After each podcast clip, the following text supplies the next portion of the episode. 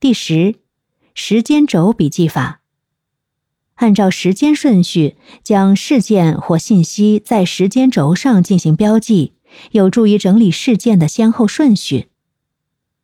以上这些方法和思维导图方式呢各有优势，你可以根据不同的情况和学习需求进行选择和组合。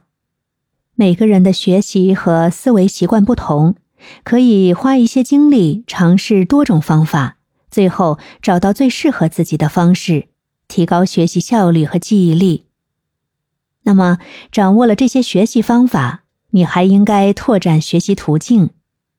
当今网络高度发达，为学习提供了丰富多样的途径和资源。以下呢是一些我收集的好用的学习途径。第一。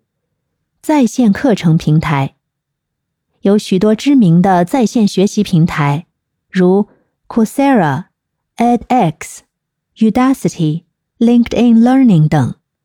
他们提供各种课程，涵盖非常广泛的学科领域，